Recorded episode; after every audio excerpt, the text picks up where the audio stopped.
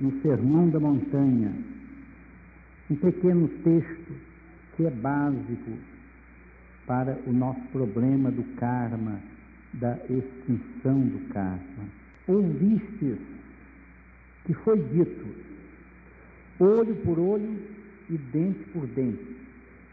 Eu, porém, vos digo que não resistais ao mal, mas que qualquer que bater na face direita, oferece-lhe também a outra. E ao que quiser pleitear contigo e tirar-te o vestido, larga-lhe também a capa. E se alguém te obrigar a caminhar uma milha, vai com ele duas. Dá a quem te pedir, e não te desvie daquele que quiser que lhe empreste. Ouvistes que foi dito: Amarás o teu próximo e aborrecerás o teu inimigo. Eu, porém, vos digo: amai a vossos inimigos, bendizei os que vos maldizem, fazei bem aos que vos odeiam, e orai pelos que vos maltratam e vos perseguem, para que sejais filhos do vosso Pai que está no céu. Porque faz ele que o seu sol se levante sobre maus e bons, e a chuva desça sobre justos e injustos. Pois se amardes os que vos amam, que galardão havereis? Não faz os publicanos também o mesmo? E se saudardes unicamente os vossos irmãos, que fazeis demais? Não fazem os publicanos também assim? Sede vós, pois, perfeitos, como é perfeito o vosso Pai que está no céu. Devemos a Deus nosso Deus.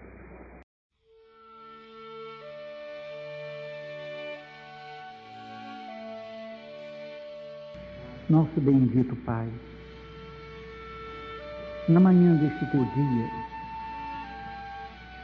agradecemos-te por nos reunires aqui, na tua casa, casa de teu filho, casa nossa, fizeste nossa pela tua excelsa misericórdia. Humildemente te pedimos, Senhor, que nos abençoe, que nos guardes de todo mal, que nos guie no caminho do verdadeiro bem, que perdoe os nossos pecados, nos ajude a dizer corretamente a oração que teu filho nos ensinou, como nós perdoamos aqueles que nos fazem mal. Deus Santo, derrama sobre os nossos corações, quase todos vazios, tua graça santificante, teu imenso auxílio, a proteção dos grandes seres que em teu nome espalham por toda parte, por todos os recantos do mundo e no íntimo de todos os corações, as bênçãos da tua luz, da tua paz, da tua caridade, da esperança do teu reino, por amor de Jesus Cristo, nosso Senhor. Assim seja. Meus irmãos, nós estamos querendo encerrar hoje, vamos encerrar, resumidamente, embora, um assunto tão vasto, tão complexo, quanto é o problema do karma, isto é, da justiça divina em nossas vidas. Hoje, conforme prometido, vamos pensar alguma coisa, meditar sobre o problema da extinção do karma, como ele cessa nas nossas vidas. É um problema importante, porque todos nós sabemos da continuidade da sucessão quase que ininterrupta, milênios após milênios, séculos após séculos, das nossas vidas terrenas. Uma sucessão imensa de reencarnações. Essa série infindável, será infindável mesmo, de vidas terrenas, não terá, porventura, um fim, ou será realmente infindável? Voltaremos a Deus de onde viemos? Este é o grande problema que tem apaixonado tantas almas desde séculos e séculos antes de Cristo. Apaixonou profundamente, 600 anos antes de Jesus, o coração sublime de Siddhartha Gautama, o Buda. Como apaixonou nos nossos dias o coração amoroso de Telhar de Chardin, o excelso coração apostólico de Pietro Balbo, o coração sangrante de amor e de beleza de Thomas Merton e de tantos outros. Será que isso tem um fim? É o que nós vamos meditar e descobrir. Deus louvado tem um fim. Existe a cessação do karma. Depende de nós, com o conhecimento divino, para usar a expressão dos grandes seres e grandes instrutores espirituais e terrenos que nos têm falado sobre esse magno problema. Depende tão somente de nós queimar o karma com o conhecimento espiritual e com o amor. Mas como fazer isto? Será um problema apenas retórico? Será apenas um, uma dissertação filosófica? Uma fantasia discursiva? Ou é uma realidade viva? Viva e que pode ser vivida. É isso. É viva e podemos vivê-la podemos fazer cessar o karma. E o mais belo, o melhor, o mais confortador, se quisermos e quando quisermos. Para Thomas Merton, nesta vida, compara os grandes estudiosos que ele foi buscar em Bangkok, na Tailândia, onde morreu de terrível e dolorosa morte, em dezembro de 1968, cheio de espiritualidade e desejoso de libertar-se, conseguir a sua libertação espiritual, tendo chegado à conclusão que a mística cristã, que o ensino íntimo, espiritual, altíssimo de Jesus Cristo no Evangelho, é o mesmo dos místicos do Oriente, de Buda ao Zen budismo de hoje. O problema nosso é o de libertação, cessação do karma. André Luiz já escreveu uma obra sobre isso, em que nós podemos ler muita coisa, como diz um franciscano ilustre de nossos dias, Frei Carlos Nessas. Podemos ler muita coisa atrás das palavras, ou, como dizem outros, no silêncio do texto. Libertação. O que quer dizer? Queimar o karma. O que quer dizer? Cessação do karma. Pensemos nessas coisas e eu estou solicitando, porque é um assunto altamente evangélico. É Cristo que quer isto. Quando ele disse estas solenes palavras: Vou preparar-vos lugar, para que onde eu esteja, vós estejais também. Na casa de meu pai há muitas moradas. Se assim não fosse, eu vou teria dito: Eu vou primeiro e preparar-vos lugar, para que estejais comigo. Para onde eu estiver, vós estejais também. Nós achamos que isso são palavras, são promessas, são engodos são palavras de bom ânimo, de apoio espiritual, consolações, confortinhos. Não, são realidades. Se quisermos aceitar. Tudo depende de nosso livre-arbítrio, de nossa vontade, ou antes, de nossa identificação com a vontade e o pensamento de Deus. Então, existe extinção do karma? O karma pode cessar, acabará um dia. Voltaremos a Deus.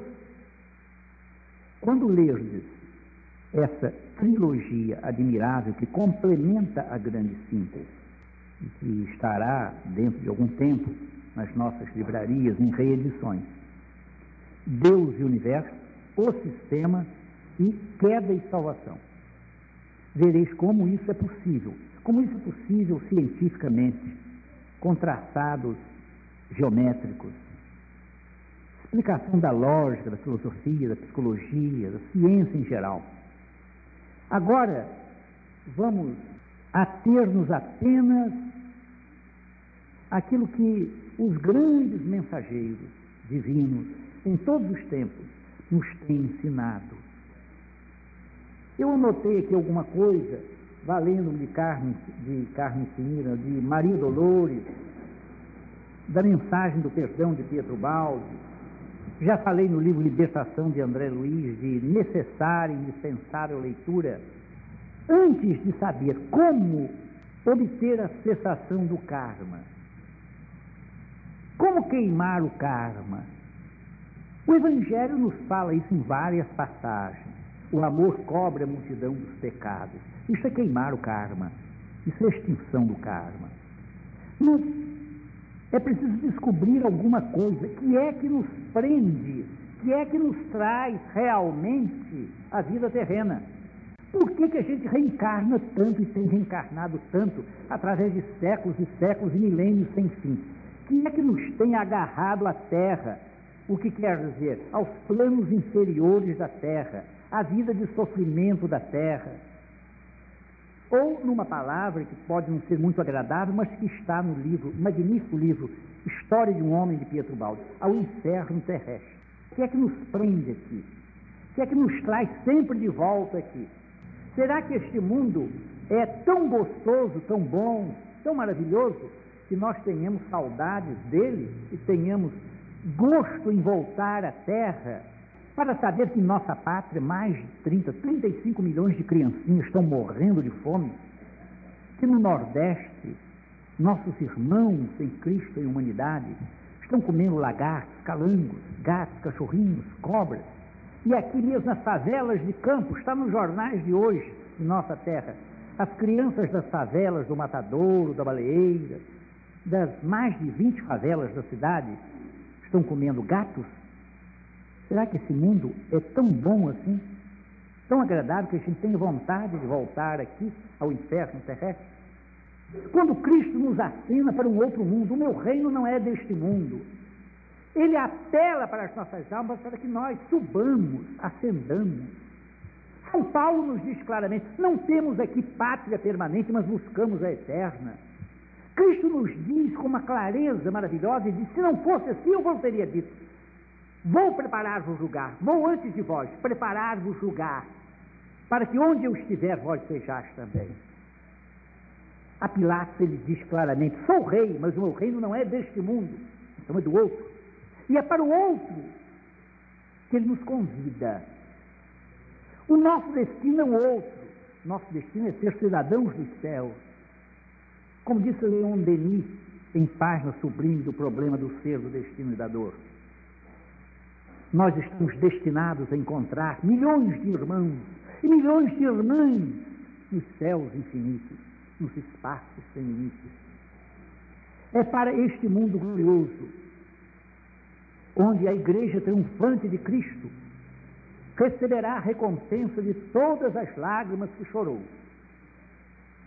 Mundo sem lágrimas, sem dor, sem morte. Onde a felicidade habita. Mundo que num relance viu o Dr. George Rich neste livro que ninguém deverá deixar de ler cinco, dez vezes, Voltar do Amanhã. A Jerusalém Celestial. E nós nos apegamos a este mundo aqui. E é justamente por nos apegarmos a este mundo com as suas ilusões é que nós voltamos é que nós nos prendemos aos objetos, às coisas deste mundo, às ilusões deste mundo. O outro mundo para o qual Jesus nos apela e nos chama não é um mundo ilusório, é o reino de Deus, é Jerusalém celeste. São as muitas mansões da casa do Pai, mansões gloriosas. Mansões, falou ele, não choupanas, nem barracos, nem casinholas, mansões, habitações de príncipes, de filhos do grande rei, mansões. E usou uma imagem, na sua linda metáfora do Evangelho, uma imagem, a semelhança dos palácios reais do Oriente, onde o palácio do rei era cercado de outros palácios menores para os príncipes, moradia de cada príncipe. É assim que Jesus nos configura a vida celeste. O palácio do rei e as mansões dos príncipes. Não sabeis que sois deuses, porque sois filhos do Altíssimo? Nós esquecemos a nossa condição, nosso título máximo de filhos de Deus, de herdeiros de Deus, de co-herdeiros de Cristo, e nos apegamos a este mundo com as suas ilusões, com seus enganos, com as suas tristezas. Aquilo que numa palavra só os indianos chamavam de Maya, o mundo ilusório e transitório. Este mundo em que vivemos, o inferno terrestre. Então, é o desejo que nos faz voltar. O fato de nós nos prendermos a coisas é a ideia e muitas vezes a pessoas, desejos, sentimentos é bom notar de características inferiores. Por quê? As prisões da alma, os elos de ouro que unem os seres no sagrado amor de Deus, tudo aquilo que é unido no divino é divino também. Se assim não fosse, Cristo Senhor não teria dito com promessa: tudo que for ligado na terra será ligado no céu são os desejos inferiores, os desejos provenientes da ambição, da vaidade, da posse terrena, das riquezas. Como Jesus é tão perdoador para os pecados do amor, vai e não peques mais, para que não te aconteça coisa pior a ternura que ele teve para com Madalena, pecadora pública, amante de fariseus ricos e de patrícios romanos, para valorizar o seu arrependimento, é a ela a quem ele aparece primeiro depois da ressurreição. Como ele é eterno para com os pecadores arrependidos, como ele é bondoso para com os penitentes, para com aqueles que querem mudar de vida, regenerar-se, subir para Deus, mas como é enérgico para com os maus, para com os duros. É mais fácil um camelo passar pelo buraco de uma agulha do que um rico entrar no reino de Deus. Afastai-vos de mim, vós que viveis na iniquidade, na injustiça. Não vos conheço. É a parábola escatológica do juízo final. É preciso pensar nessas coisas. Deus não é só Deus de amor e de justiça também. O que é que nos prende então à terra? É o desejo, é o gosto das coisas. Durante uma vida terrena, nós nos esquecemos do céu de onde viemos. Não existe para nós. É o esquecimento.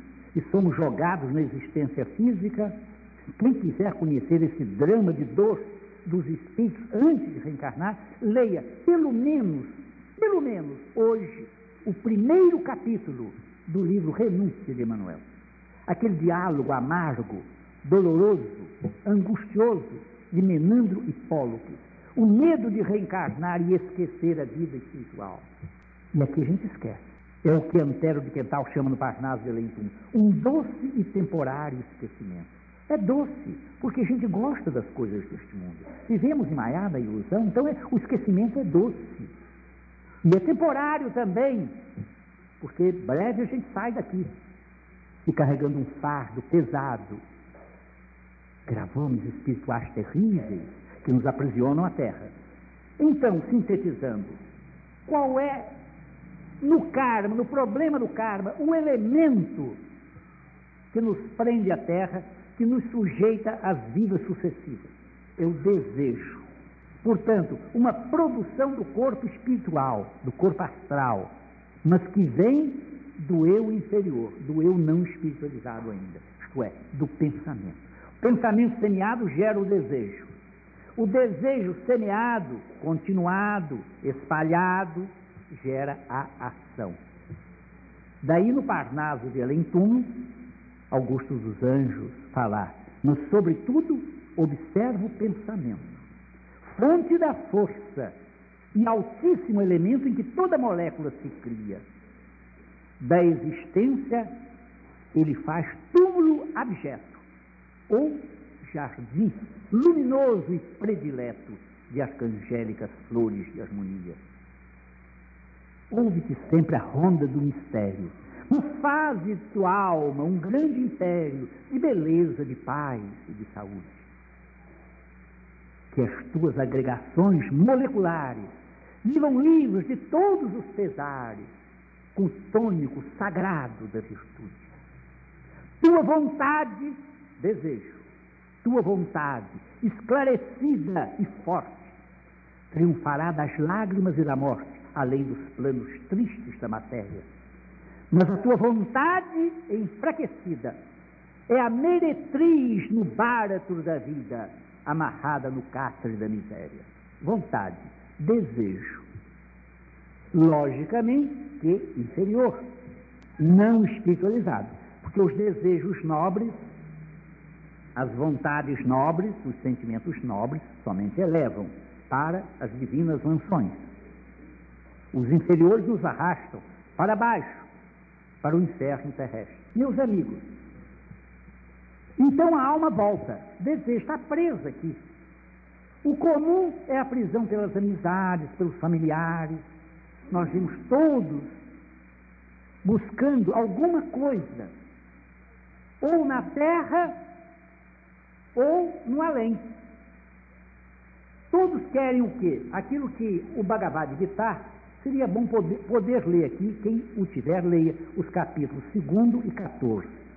O Bhagavad Gita diz que o grande erro nosso, o erro, a imperfeição que nos prende à vida terrena, é nós queremos sempre os frutos da ação. Então, todos os autores lembram e nós vemos, é isso mesmo. Por que, que o homem trabalha? Trabalha tanto, se afadiga tanto?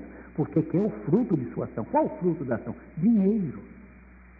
Alguém lembra um advogado brilhante no foro, discursando tremendamente com processos mais processos, trazendo livros, pilhas de livros, defendendo um réu ou acusando outro. O que é que ele está fazendo para trazer, estudar tanto um processo? E tão ardentemente, ardorosamente, brilhantemente falar e filosofar que é que ele está querendo? Ele está querendo mostrar a beleza da justiça divina? Ele está, porventura, querendo mostrar a excelência do verdadeiro direito, o direito natural? Ou ele está querendo defender um réu para ganhar dinheiro? O próprio lavrador na terra, estendendo as suas searas, Jesus tem uma parábola sobre isso, mandou derrubar os celeiros e construir novos celeiros, e disse: Ó oh, alma, tu tens para viver muito tempo, goza. Dinheiro. Todos se afadigam, trabalhando, trabalhando, lutando, lutando por dinheiro. Os frutos da ação. É justamente isso que não deveria ser. O grande problema é esse, frutos da ação.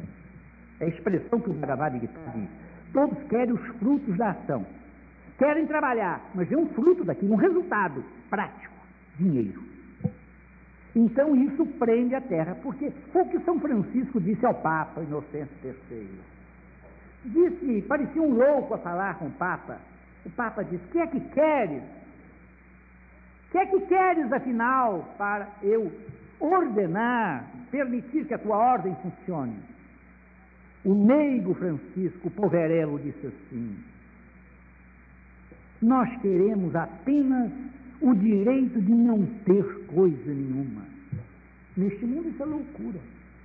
Queremos apenas o direito de não ter nada. Mas por quê? Isso é impossível. E Francisco explicou com uma lógica divina. Porque quando nós possuímos coisas, quando possuímos coisas, somos levados naturalmente, pela lógica natural da vida, a defendê-las. E nessa defesa, quase sempre, pecamos contra a fraternidade e o amor do próximo. Por isso, nós queremos apenas o direito de não ter coisa nenhuma. Chegou ao máximo. Este queimou o karma quando disse essas palavras. Isso é que se chama queimar o karma. Não querer mais fruto nenhum das ações. Ora, nenhum homem consegue a grandeza de Francisco de repente, numa vida só. Ele conseguiu, naquela vida. Nós não sabemos quantas outras vieram antes, para ele chegar àquela perfeição de desprezar completamente os frutos da ação. Mas isso é que sua voz nos ensina na mensagem do perdão. Ama o trabalho, a mensagem do perdão recebida por Pietro Baldo. Ama o trabalho, mas com espírito novo. Ama-o não pelo que ele é propriamente, porém como um ato de adoração a Deus. Já não é mais trabalhar para ganhar dinheiro.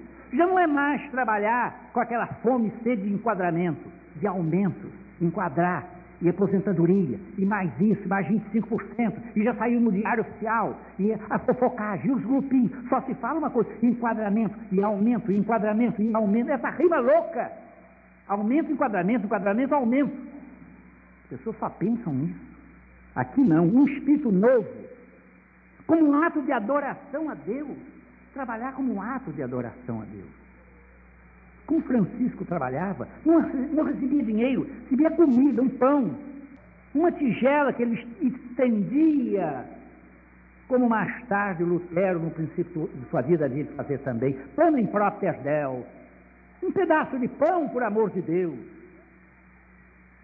Só, mais nada. Um pão chega para alimentar o estômago. Não precisa muita coisa. Nós temos um estômago só, um corpo só, que precisa de roupa. Mas só um, graças ao bom Deus, que precisa de roupa. Imagine se, se os homens e as mulheres precisassem vestir sete corpos. Que loucura! Que felicidade para os botiqueiros e as botiqueiras. Amo o trabalho com o espírito novo, como um ato de adoração a Deus, como manifestação de tua alma, nunca como febre de riqueza ou de domínio. Não prendas tua alma aos seus resultados, é a lição do guitarra capítulo 2, capítulo 14. Não se prender aos resultados das ações. Não se prender ao resultado das ações não quer dizer desprezar os deveres, nem deixar de cumprir bem os deveres. Pelo contrário, quanto mais a pessoa se desapega do resultado das ações, mais cumpre perfeitamente, com perfeição, todos os deveres, inclusive os mais materiais. Não é paradoxo nem contradição isso, porque dever é dever. Desapego é desapego. Não tendas tua alma aos seus resultados, quer dizer, aos frutos da ação. E se a pessoa se prender aos frutos da ação, está se prendendo o quê? A coisas transitórias, a coisas perecíveis. Quando nós devemos prender-nos ao imperecível, ao eterno. Não prendas tua alma aos seus resultados, que pertencem à matéria, e, portanto, sujeito à caducidade. Ama, porém, o ato, somente o ato de trabalhar. Não seja a posse, o triunfo, a sua recompensa, mas sim a satisfação íntima de haveres cumprido cada dia o seu dever, colaborando assim no funcionamento do grande organismo coletivo. Por isso é que nas instituições espíritas, como a nossa, aqui, os que pregam o Evangelho, os que pregam a doutrina, não têm nenhuma recompensa monetária. Pelo contrário, ajudam a instituição.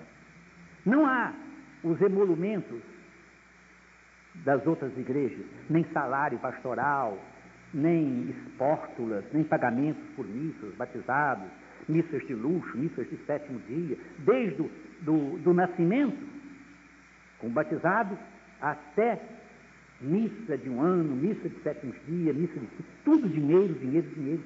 Não se pode misturar. Dai de graça o que de graça recebeste, disse Cristo. Por isso é que dentro da nossa doutrina não há dinheiro. O dinheiro é apenas para dar aos pobres. Pobres estes que existem por causa do nosso egoísmo, do egoísmo dos não pobres, que não sabem viver fraternalmente como Deus ensinou desde o princípio dos princípios. Uns acumulam muito e onde se acumula muito de um lado, há de faltar em muitos lares. E nós somos responsáveis, todos nós somos responsáveis pela miséria do mundo. Daí o Mahatma Gandhi dizer: quem tem em sua casa alguma coisa que não tem necessidade é ladrão. Palavras duras, mas verdadeiras. Quem guarda alguma coisa de que não tem necessidade. Isso os animais, já observava Dostoiévski, nos dão bons exemplos. Os animais não juntam objetos, não juntam coisas. O homem é o único animal que junta objetos, que junta coisas. E por isso ele reencarna por apego às coisas que junta. Esta é a única recompensa verdadeira, indestrutível, solidamente tua. As demais depressa se dissipam e se perdem, ainda que nenhum resultado positivo obtivesse. Uma recompensa ficaria contigo para sempre: a paz do coração. Paz que o mundo perdeu por prender-se às coisas concretas, julgando-as seguras. E esta beleza de ensinamento. Desapega-te de tudo é o desapego, isto é, para evitar a reencarnação dolorosa. E cada vez mais dolorosa quanto mais a pessoa se prende às coisas. É dominada pelos desejos e sentimentos inferiores. Sentimentos inferiores para com as coisas ou para com as pessoas. Ou para com o mundo, ou para com a glória, ou para com o poder político. Qualquer que seja o desejo, desejo inferior significa retorno ao inferno terrestre. Desapega-te de tudo, inclusive do fruto de teu trabalho, se queres entrar na posse da paz. Ocupa-te, veja que beleza de ensinamento, ocupa-te das coisas da terra, mas apenas o suficiente para aprenderes a desapegar-te delas. A terra é uma escola, os espíritos estão cansados de dizer isso. Mas o que, é, o que em geral se ouve é isso. Que linda essa mensagem de Emanuel, que coisa linda, paz íntima de André. Que linda, hein? E fica só no que linda. Interjeições e mais interjeições. Admirações e mais admirações. Mas os Espíritos nos dão mensagem. Os poetas nos deram Parnaso de túmulo. Os seres superiores nos amparam. Não é para nós os elogiarmos. Eles não querem louvores. Eles não querem homenagem. Eles querem que nós sintamos que eles estão mais interessados na nossa felicidade que nós mesmos. Que nós não estamos. Coisa linda, hein? Guarda sempre a confiança em Deus infinito. Bonito, hein? Só sabemos dizer palavras elogiosas e interjeições e superlativos. Nada faz. Seria preferível a gente ler e chorar ler uma mensagem linda e dizer assim como São Paulo: miserável homem que eu sou. O bem que quero fazer, esse não faço. E o mal que não quero fazer, esse faço. Quem me livrará do corpo desta morte? Ele mesmo encontrou a resposta. A graça de Deus por Jesus Cristo, nosso Senhor. É o desapego. Então, o karma está nisso. E nós vamos ver isto muito bem, porque as lições dos espíritos, os livros espirituais, a descrição das cidades espirituais, como Nosso Lar e tantas outras, mostram que as pessoas se apegam às coisas, não só no mundo material, no mundo físico, mas também no mundo astral, no mundo depois da morte. Há uma lenda indiana que diz que um, um velho monge costumava ver a, a carruagem, o rei passar com carruagem, servos, soldados, e ele olhava para a miséria dele, era monge, fizeram-se monge por um ideal da juventude, época de muito apego às coisas espirituais, ele se fizera monge.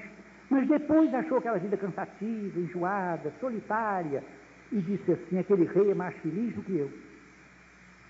Porque ele tem servos, anda em carruagens de ouro, os marajás da Índia, aquelas carruagens e eu sou um pobre na coreta do deserto, pobre monge, triste e miserável. E ficou triste, arrependido de ter escolhido a vida de monge. E invejando intimamente, sem que ninguém soubesse. Ele tinha vergonha, já era velho, tinha vergonha de contar essa inveja sua aos outros.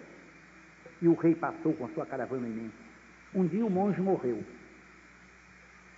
É o desejo, qualquer desejo que a pessoa nutra no coração, na mente, no mental, no astral e até expandindo no corpo físico, será realizado. Chegou no mundo espiritual aquela ideia de ser rei. Ele se viu num mundo fantástico, fantasia, mundo astral. Uma criação maravilhosa de sua mente, ele projetou seus pensamentos, como os espíritos que acreditam no inferno se veem entre chamas terríveis no inferno depois da morte. Porque são pecadores impenitentes, se veem nas chamas do inferno e as chamas os queimam. E eles pensam que aquilo é para sempre. A ignorância, dizia Buda, é a pior das desgraças. A pessoa ignorar as coisas e não querer aprender nada, querer apenas coisas e não conhecimento. Então aquele monge vaidoso se viu como um rei poderoso, cercado de súditos, de exércitos, e ele mandando, reinando, dando ordem, até que um dia aquelas coisas se desvaneceram e ele se viu na lama como o avô de André Luiz, como está escrito no livro No Mundo Maior. O avô, pensando só em dinheiro, dinheiro, dinheiro, com André Luiz Escola, estava nas trevas, regiões das trevas, vendo moedas astrais. Não eram físicos, não eram materiais, não eram de ouro, mas para ele parecia de ouro, misturada com lama e ele pensando que era dinheiro, no limiar das cavernas infernais. Quanta coisa triste pode acontecer quando nós não vencemos os sentimentos inferiores da alma. Sejam desde os sentimentos que nós poderíamos dizer mais tolos, mais ridículos, da antipatia, da falta de simpatia, da, das conversinhas, das fofocagens, das maledicências, das curiosidades desagradáveis e incomodativas, até os ódios terríveis que levam às guerras, que levam às destruições dos lares, das famílias, das instituições. Tudo que é desejo inferior e tende a crescer, que o crescimento é uma lei da vida, isso tudo pode precipitar-nos aqui, numa nova encarnação, e no período entre encarnações, em vidas ilusórias no plano astral. É muito sério. Mas nós estamos querendo falar justamente o contrário. Como acabar com tudo isso? Acabar com tudo isso é não cultivar o mal é não cultivar então os desejos. A mensagem do perdão mostra isso. Desapega-te de tudo, até do fruto do teu trabalho. Vive e trabalha apenas o suficiente para aprenderes a desapegar-te das coisas. Ora, meus amigos, há vários desejos, várias qualidades. Há pessoas, são aqueles destinos que sobem, aqueles destinos que estacionam aqueles destinos que descem. Há os que só gostam da verdade, de conhecer, estudar, ler muito, e são comedores de livros, ratos de biblioteca. Acham que a sabedoria humana, o conhecer muitas coisas, é o principal da vida. Essa qualidade do espírito, o guitar chama de satua, aquele que tem vontade de saber. No livro Voltar do Amanhã, quem lê nas entrelinhas, ou quem lê por trás das palavras, verá que Jesus conduziu o médico Rich, Dr. Rich, a uma região de sábios nucleares, etc. Mas ele sentiu que não era ali ainda o céu, no mundo dos sábios. Era mais além. Foi quando ele subiu, acompanhando o Cristo, que lhe dizia: Olhe sempre para mim. E entreviu de longe a Jerusalém celestial que no Apocalipse aparece vestida como uma noiva para o seu esposo, linda, toda brilhante, sem luz natural, porque a luz do Cordeiro era a sua luz. Então, não é propriamente essa qualidade da alma de buscar sabedoria, de buscar conhecimento, que salva. Muito menos a guna ou a qualidade inferior a esta, que é a paixão, o desejo que arrasta e faz a pessoa voltar para as encarnações dolorosas. Que é rajas, desejo, desejo inferior, guna terrível, que faz, torna a pessoa ambiciosa, a pessoa invejosa, a pessoa maldosa, a pessoa que destrói tudo, é um rolo compressor, destruindo todos os outros para aparecer, para ser o primeiro, para liderar. Todos querem ser líderes, querem mandar, e então a pessoa trabalha numa fadiga incessante, porque vê no fruto da ação no trabalho, no rendimento, na glória, no poder, na liderança, no dinheiro, no mandonismo político, a felicidade máxima. E trabalha sem cessar. Os psicólogos, que são homens muito inteligentes, muitas vezes, chamam, acham que isso é um complexo terrível, chamam o complexo do octópode. A pessoa tem oito pés. É como se tivesse pés. Quer ir para toda parte, faz tudo. É um factoto, um faz tudo. E não deixa que ninguém faça para ele, porque ele quer ter a glória de fazer tudo e fazer tudo. É o complexo do octópode. Tem oito pés. Nós temos dois pés. Andamos para frente. Mas há pessoas que querem andar para frente, querem andar para o lado, para a esquerda, para norte, para o sul, para os colaterais, para toda parte. E fazer tudo. Alguns desejariam até ser centopeias, em vez de octópodes. É triste isso, porque a pessoa com isso busca os frutos da ação, a vaidade, o domínio pessoal, a glória de dizer que é poderoso, sábio, inteligente, é o maior, é o líder. E ganha dinheiro, e ganha fama, e ganha glória. E está sempre no noticiário dos jornais e quer estar em noticiário sempre permanente. É a glória da vida que passa, caduca como todas as coisas materiais. Mas é rádio. E rádio, esses desejos, atraem a pessoa novamente para a Terra. Então a pessoa repete. Daí as chamadas recapitulações reencarnatórias, que Emmanuel disse. Enquanto nós não estivermos na aura de Cristo, dentro da aura de Jesus, toda reencarnação é queda. Que a pessoa vai repetir as mesmas coisas. Sabeis por quê? Emmanuel não escreveu conforme muitos amigos desejavam a continuação das vidas de Nestor e de Ciro, e nos séculos seguintes, porque seriam cópia xerox. As mesmas coisas, os mesmos erros, mudando apenas de ambiente geográfico, mudando apenas os nomes das pessoas, mas os mesmos erros, as mesmas quedas. E através de vidas e vidas, o Espírito repete muda de nome, muda de terra, muda de pátria, muda de família, mas ele é ele mesmo. Ele reencarna e ele é ele mesmo. É o que os romanos, Santo Agostinho já dizia, Puer filhos homo, o homem é filho da criança, é filho que nasce, é filho dele mesmo. Então ele é filho de suas vidas, é filho do seu passado, é filho do seu karma, é filho do seu destino. E cada um senhor do seu destino e faz o seu destino com as suas próprias mãos. Aqui, no caso do karma, com seus próprios desejos inferiores.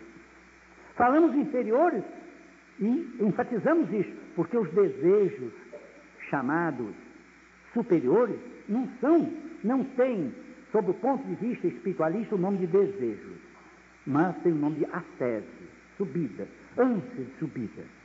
A palavra desejo é empregada para desejo inferior é aquilo que na língua indiana se chama kama, o corpo dos desejos, o corpo astral, o corpo espiritual, responsável junto com o sistema nervoso pelas nossas desgraças humanas, estresse, doenças, tristezas, insatisfações. O kama rupa, o corpo astral, o corpo dos desejos.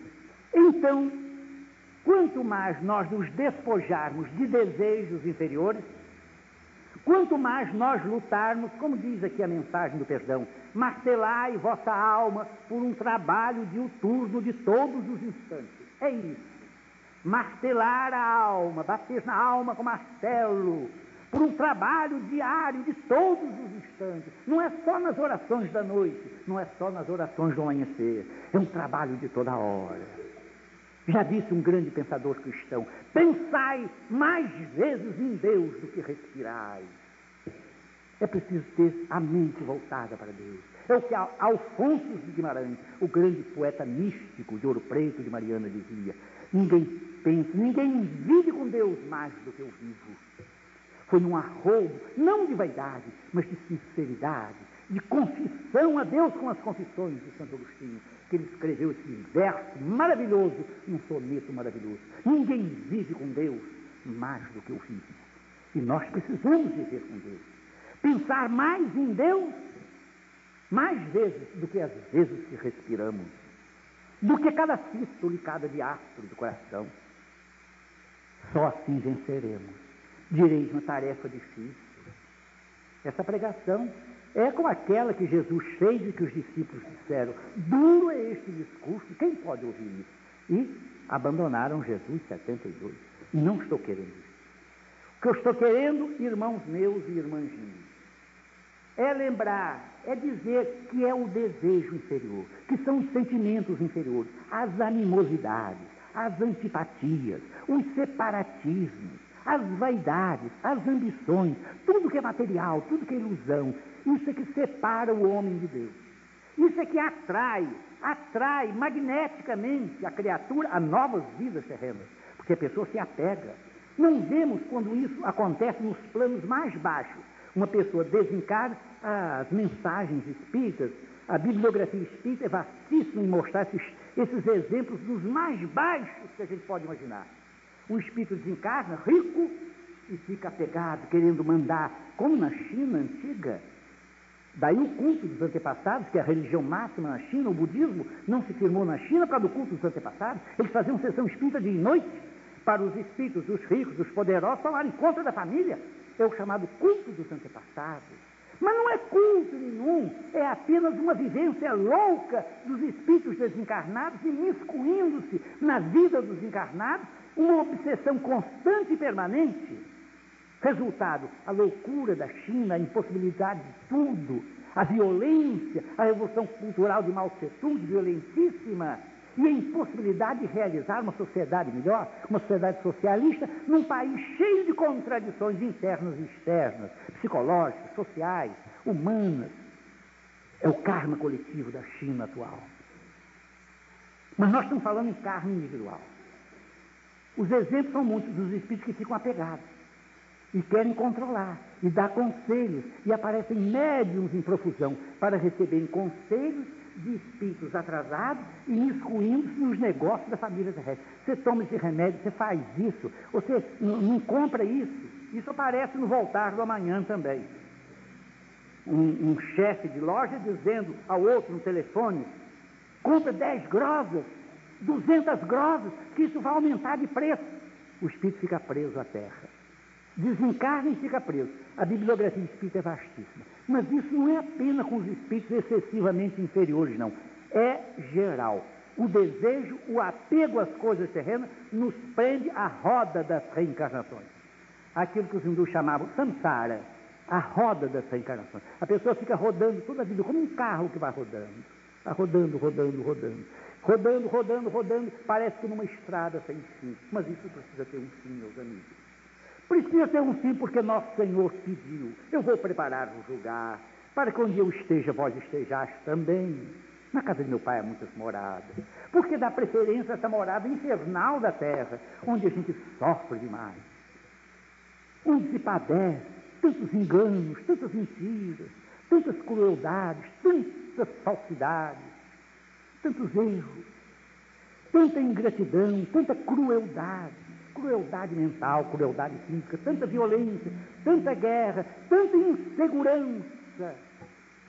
Será que este mundo é bom, tão bom assim, para nós queremos viver amarrados a ele pelos desejos inferiores? Como queimar o karma? É o conhecimento dessas coisas. Queima-se o conhecimento que leva ao amor. O amor já está no Evangelho. Cobre a multidão dos pecados. Mas não é só o amor, embora o amor seja a força máxima. Vejamos, por exemplo, esse texto que nós lemos aqui. Muitas pessoas não sabem, nunca ouviram falar a palavra karma. Não sabe que o karma leva as vidas sucessivas num samsara, como um carro que vai rodando toda a vida numa estrada que parece infinita. Não sabem nada disso. Não sabem que é karma acumulado, não sabem que é karma atual, não sabem que é karma nascente, não sabem nada disso. No entanto, leem o Evangelho essas pessoas, humildes, camponesas bretãs, simples na sua fé. Leia essas coisas. Ouviste que foi dito olho por olho, dente por dente, mas eu vos digo, amai os vossos inimigos, fazei bem aqueles que vos fazem mal, e segue a palavra do grande mestre. Essas pessoas, então, se identificam com o Espírito de Cristo. Vede bem, com o Espírito de Cristo, quer dizer, com o amor de Cristo. E então, sem conhecimento humano, mas com conhecimento espiritual do amor, aquele conhecimento que é chamado sabedoria do coração, sapiência, diziam os místicos cristãos antigos, com a sapiência, a sabedoria do coração, que é aceitar a palavra do Mestre, aceitar a palavra de Cristo e crer profundamente nele e saber que sem ele ninguém vai para lugar nenhum, ninguém faz nada, ninguém consegue nada, como na parábola da videira. Sem mim nada podeis fazer. E a pessoa crê nisso. Tem então uma sapiência, uma sapiência, isto é, sabedoria do coração, do sentimento, do sentimento elevado. Então esgota seu karma. Veja que beleza, esgota sem saber que está esgotando. Sem saber que terminou seu karma. Veja no livro Adeus da Solidão, de Chico Xavier, a mensagem do menino Carlos Eduardo. Um jovem ele, na véspera, disse que ele ia desencarnar. Chegou lá, não parecia que estava desencarnado, se viu na companhia de Bezerra de Menezes, doutor Dias da Cruz, como se estivesse num sonho, já estava desencarnado, desencarnado e plenamente consciente. Foi um grande médico no Rio de Janeiro, uma grande alma, uma alma belíssima. Não estou autorizado a dizer seu nome, mas que teve apenas uma encarnação de 11 anos, em que, cheio de amor para com seus pais, cheio de amor para com os necessitados, cheio de amor para com os pobrezinhos do grupo espírita que ele frequentava, e dava só amor, amor, amor. Esgotou seu karma. Chegou no plano espiritual plenamente rico de luz, de paz, abraçado. Não houve perturbação espírita, de que fala o livro dos Espíritos. Não houve sono reparador, não houve nada. Ele chegou feliz, plenamente feliz. E os outros disseram: Eduardo, já estás aqui entre nós no mundo dos Espíritos. Como é bonito isso. Como é bom, já disse um escritor, como é bom ser bom. Como é bom ser bom. Chegou feliz. E era uma criança, um jovenzinho.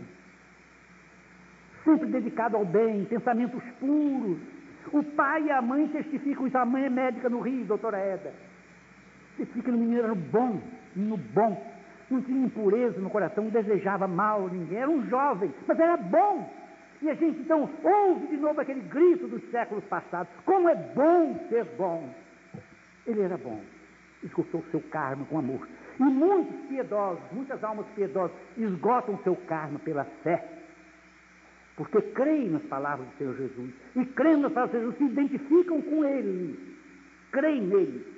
E a vida eterna é esta, está escrito no Evangelho que creais em Deus e no seu Filho Jesus Cristo. A vida eterna é crer em Jesus Cristo, confiar nele, apegar-se a ele. Essas pessoas, embora sem conhecimento exterior, sem essa, um, guitarra, nunca ouvi falar em guitarra, não sei o que é guitarra, bagavado de guitarra, não sei o que é isso.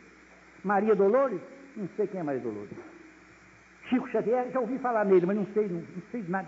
Leu alguma mensagem de Chico? Não, não li nada. Eu creio nas palavras do Senhor Jesus, que ele foi preparar moradas para nós. Que singeleza de espírito.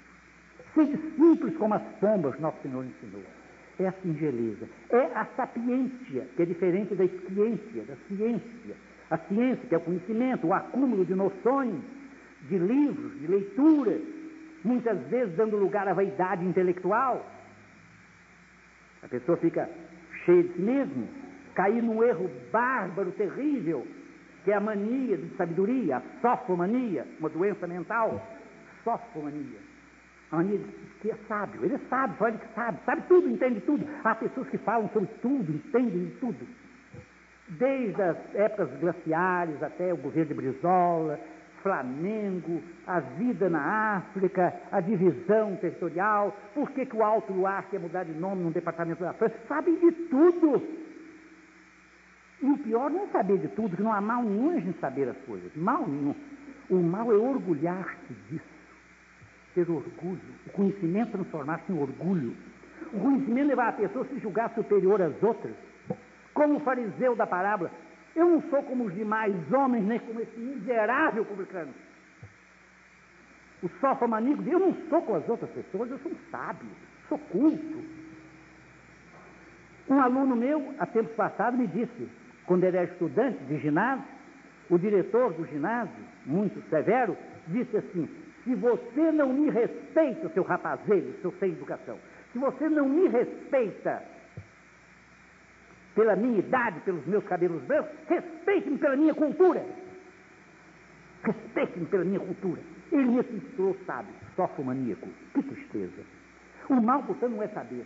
Nem a vantagem é o conhecimento, diz o Talmud. É aquilo que a gente faz do conhecimento. Mas alguns nem conhecimento têm, têm fé. Fé. Não é que a gente esteja desprezando o conhecimento. O espírito de Alta de Souza ditou uma vez, escreveu para um filho seu de outras eras: Filho do meu coração, nas lutas por luz e paz, não te esqueças da razão, mas só na fé vencerás. O mais, meus amigos, resumindo, é isto: nós lutarmos Vencer os desejos não é só impedir novos desejos inferiores que apareçam, que surjam. Não é lutar por desejos que vão surgir logo mais amanhã, no correr da semana, no resto da vida. É olhar para trás e ver a quantas algemas estamos presos. E procurar limar, destruir essas algemas do passado, fazendo bem. Muitos conseguem isso orando pelos outros como Jesus diz, orai por aqueles que vos maltratam e caluniam. Quando alguém está orando pelos que os maltratam e caluniam, está queimando karma, está fazendo bem aos outros. Então devemos olhar os inimigos, as pessoas falsas, traiçoeiras, maldosas, vingativas, cruéis, olhar com outros olhos. Lembrar daquela linda mensagem de Emmanuel intitulada O Olhar de Jesus. E procurar cada um procurar ter um pouco do olhar de Jesus, nem que seja um raio de luz do olhar de Jesus, para olhar os inimigos sem ódio, para olhar os outros todos com amor. É princípio, será um amor um pouco trôpego, vacilante, mas de vitóriazinha em vitóriazinha, de pequeno esforço em pequeno esforço, nós obteremos a vitória maior, que é o amor nos nossos corações e assim queimaremos o karma. Então, o conhecimento misturado com amor faz com que a gente vença tudo isto.